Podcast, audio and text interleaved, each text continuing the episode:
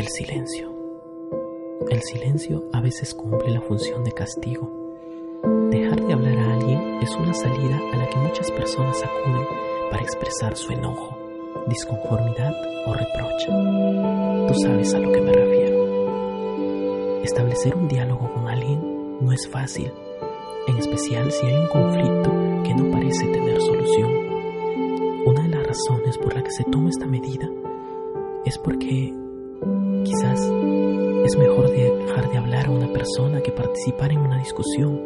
U otra de las razones es que esa persona no me escucha.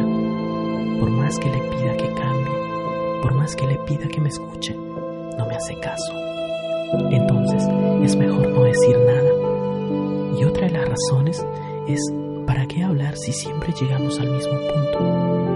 En todos los casos se menciona que el silencio es la mejor opción para tratar conflicto.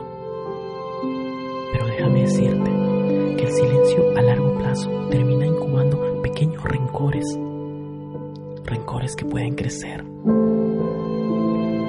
Es cierto que a veces es mejor callar, pero la salida no está en dejar de hablar, sino en buscar una solución y encontrar los medios para tender puentes hacia la comprensión.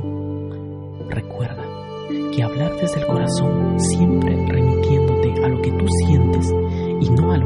supone que siente, es una fórmula que no suele fallar. Inténtalo y te aseguro que no te equivocarás. Hoy te pregunto, ¿tú qué eliges? ¿Dejar de hablar o hablar y encontrar juntos una solución? Tú decides.